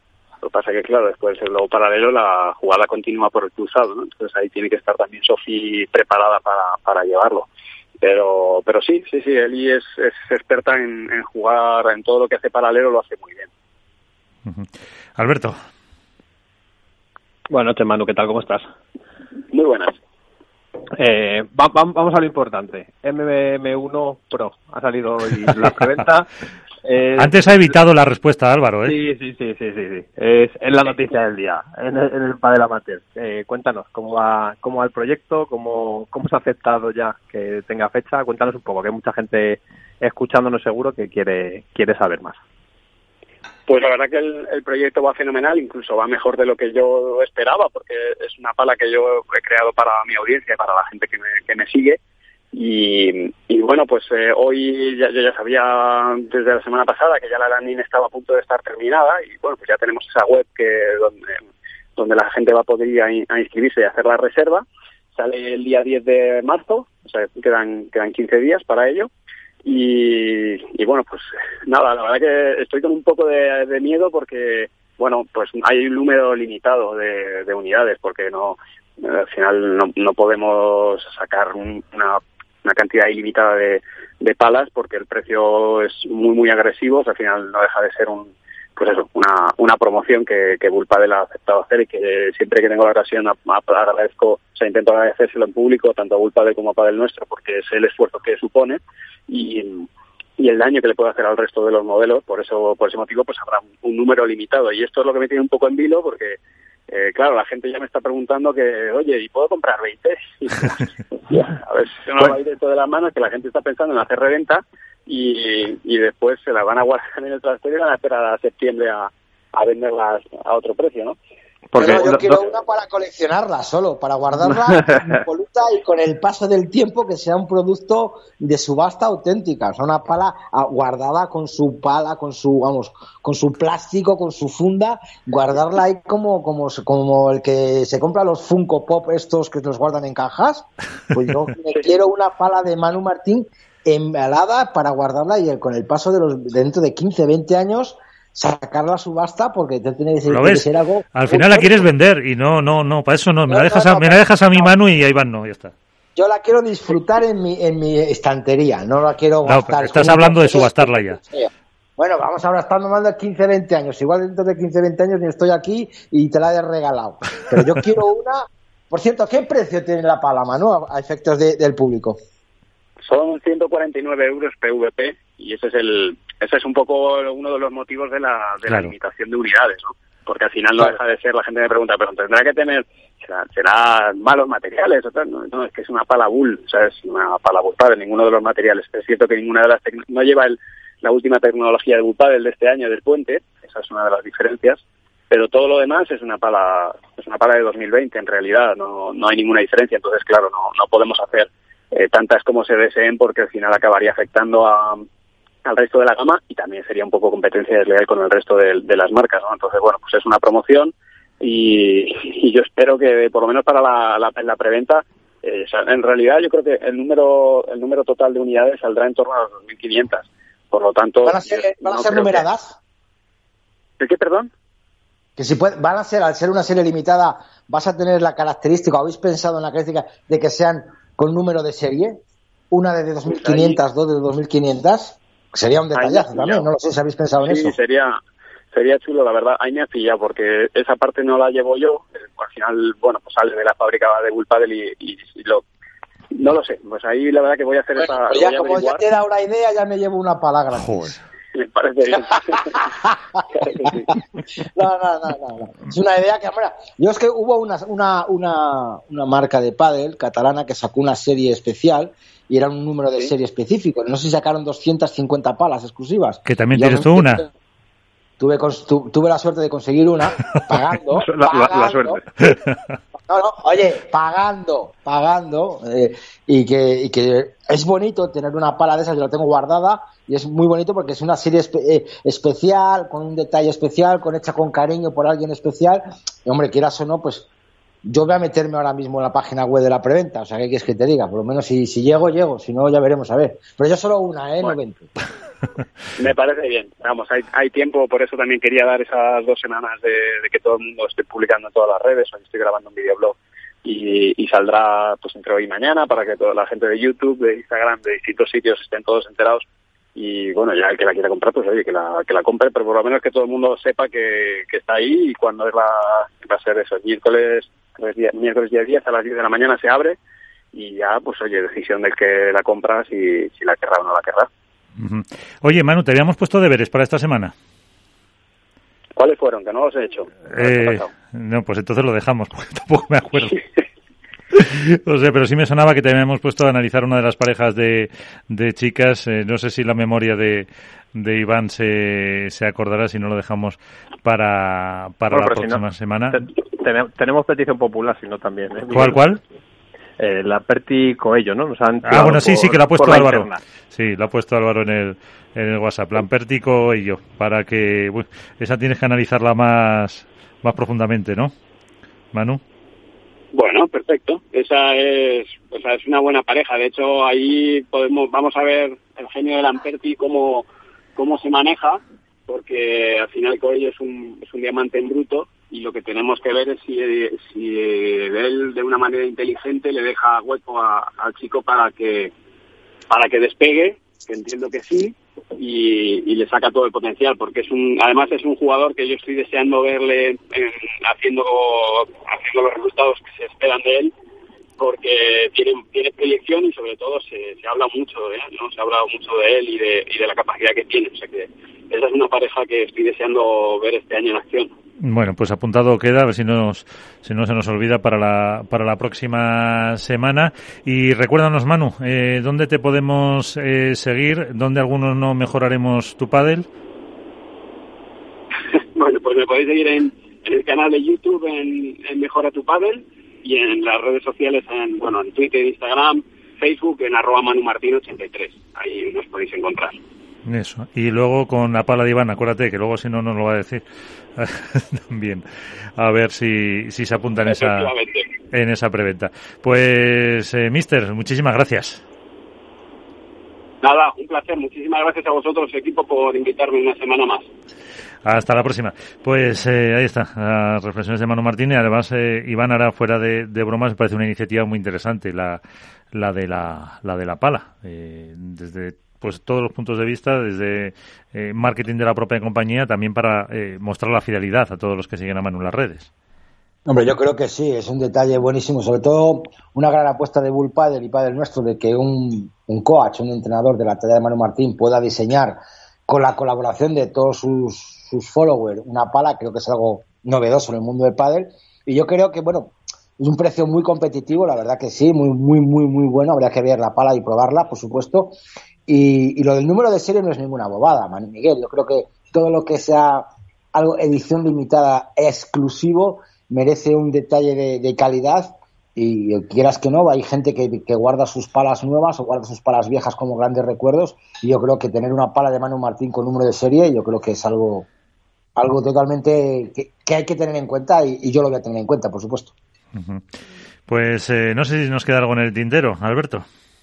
¿No? bueno, ha salido una vez más un programa bastante bastante redondo. A mí me parece, sí que quiero puntualizar que me, en algún momento deberíamos eh, analizar la figura, no sé si tanto de Manu Martín como de, del fenómeno Mejora tu Padel, porque eh, aunque está vinculado al profesionalismo, y es evidente, porque es entrenador World Padel Tour, creo que es, si no el único, sí de los pocos que ha conseguido generar una, un vínculo, un engagement con, con el usuario amateur que trasciende el visionado de vídeos, la que ha creado una comunidad eh, detrás eh, que es muy interesante y proyectos como el de La Pala, eh, los tutoriales, el proyecto que tiene de Padel NBA, ha conseguido generar diferentes ramas que el, jugador medio, que al final es el consumidor de la industria del mundo del pádel, bueno, pues es su seguidor y, deberíamos en algún momento pararnos a ver qué está haciendo bien porque creo que está haciendo mucho bien. Efectivamente, porque además ha habido intentos de otros entrenadores de, de hacer esos eh, videoblogs, esas eh, pues eh, clases o mini clases prácticas que que por diferentes motivos no han continuado, porque claro, al final para ellos también les supone un esfuerzo, una pérdida de, o una inversión en, en tiempo y que no siempre mm, pues se ve correspondido. La insistencia de mano evidentemente está ahí y otro apunte que has hecho, el, el Padel MBA, que es un curso más profesional eh, que realmente está muy bien y que tiene por detrás también unos cuantos técnicos que están trabajando con él y que, y que es un proyecto muy interesante y yo mm, creo que es pionero en ese sentido, ¿no? No, no sé si hay nada parecido. No, no, yo conozco, yo conocí el proyecto antes incluso de que saliera porque eh, conozco a, gran parte de los que lo, lo conformaron, de los que son los CEO y fundadores y me pareció muy interesante desde el inicio porque me parece algo completamente novedoso en el mundo del pádel y que da un salto eh, cualitativo a lo que se hacía hasta el momento. Y bueno pues los resultados están ahí. Hace poco si no me equivoco hicieron su primer bueno su primer curso presencial por llamarlo de alguna forma. Tuvieron sold out desde a los dos días que pusieron las plazas el valor añadido que le dan a la formación en el mundo del pádel. Y es que ya claro si nos podemos analizar pádel NBA por un lado la pala ahora el canal por otro pero al final todos comparten algo no que es que son bueno, son un éxito. Y eso eh, hoy en día es muy complicado o por lo menos en el mundo del pádel no había pasado hasta la fecha. O sea que la diferencia para mí de que, que, ha conseguido Manu Martín es que tú le hables a quien le hables probablemente del mundo del pádel de Manu Martín le va a sonar o sabe quién es, le ubica, ¿no? Al final. Y, eso es una imagen de marca que creo, o que, que me corrija Iván o, tú mismo, creo que solo tiene él ahora mismo. Pues yo creo que está claro la repercusión que tiene Manu. Yo no sé cómo, de dónde saca tiempo. Eso es lo primero. ¿De dónde saca tiempo Manu Martín para hacer todos los vídeos, los tutoriales, el NBA, el entrenamiento con Eli, editar los vídeos, ahora diseñar una pala? Eh, los niños, su casa, eh, el COVID, el coche, las nieves que le, que le bloquean el coche. O sea, ¿de dónde saca tiempo este señor para hacer todo lo que hace? Yo creo que, que también esa actualidad del propio entrenador que, se hace cercano al, seguidor amateur, hace también que, enganche todavía aún más. ¿Qué habrá hecho hoy Manu sobre el pádel o cómo habrá enfocado hoy el día Manu? ¿no? Yo creo que el, siguiente paso, fijaros lo que os voy a decir, una barbaridad, pero el siguiente paso de Manu Martín sería tener un canal de Twitch y emitir en directo algo todos los días de tipo, tipo Es lo único que le falta.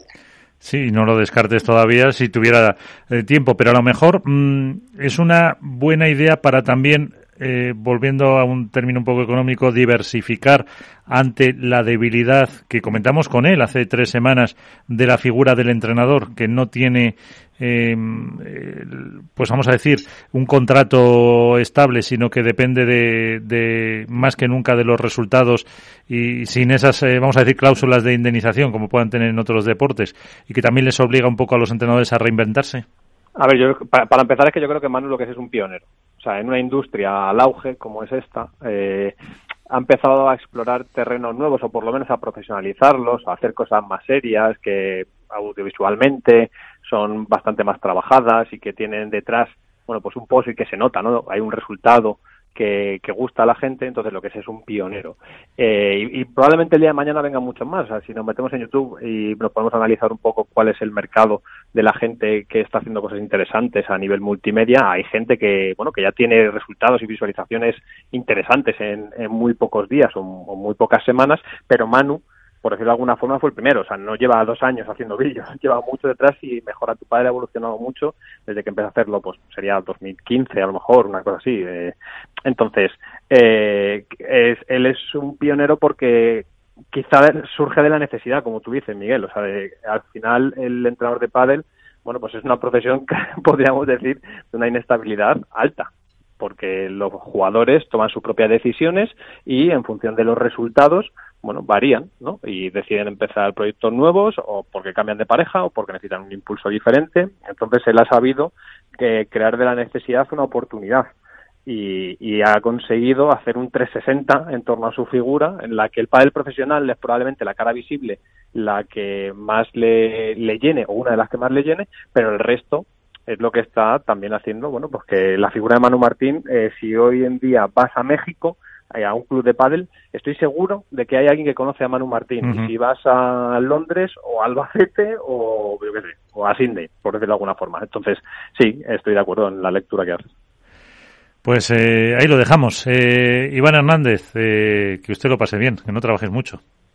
Pues igualmente, chicos, un placer. Creo que ha quedado un programa bastante bueno y divertido, como siempre, y y ahora esperemos a ver qué tipo de portazo recibimos en la cara. Bueno, pues ahora lo escuchamos. Eh, gracias, Iván. Gracias, Alberto. Hasta la próxima.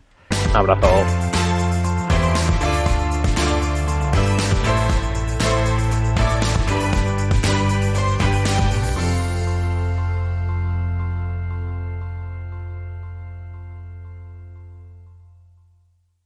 Hook Paddle ha patrocinado esta sección. Hook Paddle Time is now.